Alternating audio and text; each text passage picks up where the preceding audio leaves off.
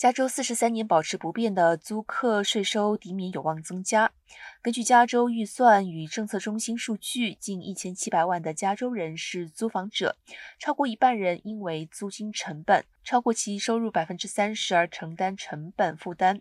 根据加州参议会正在拟议的由加州参议员格拉瑟提出的 SB 八四三法案，将单身租房者的抵免额增加五百元。联合申报和有抚养人的单一申报者抵免额将增加至一千元。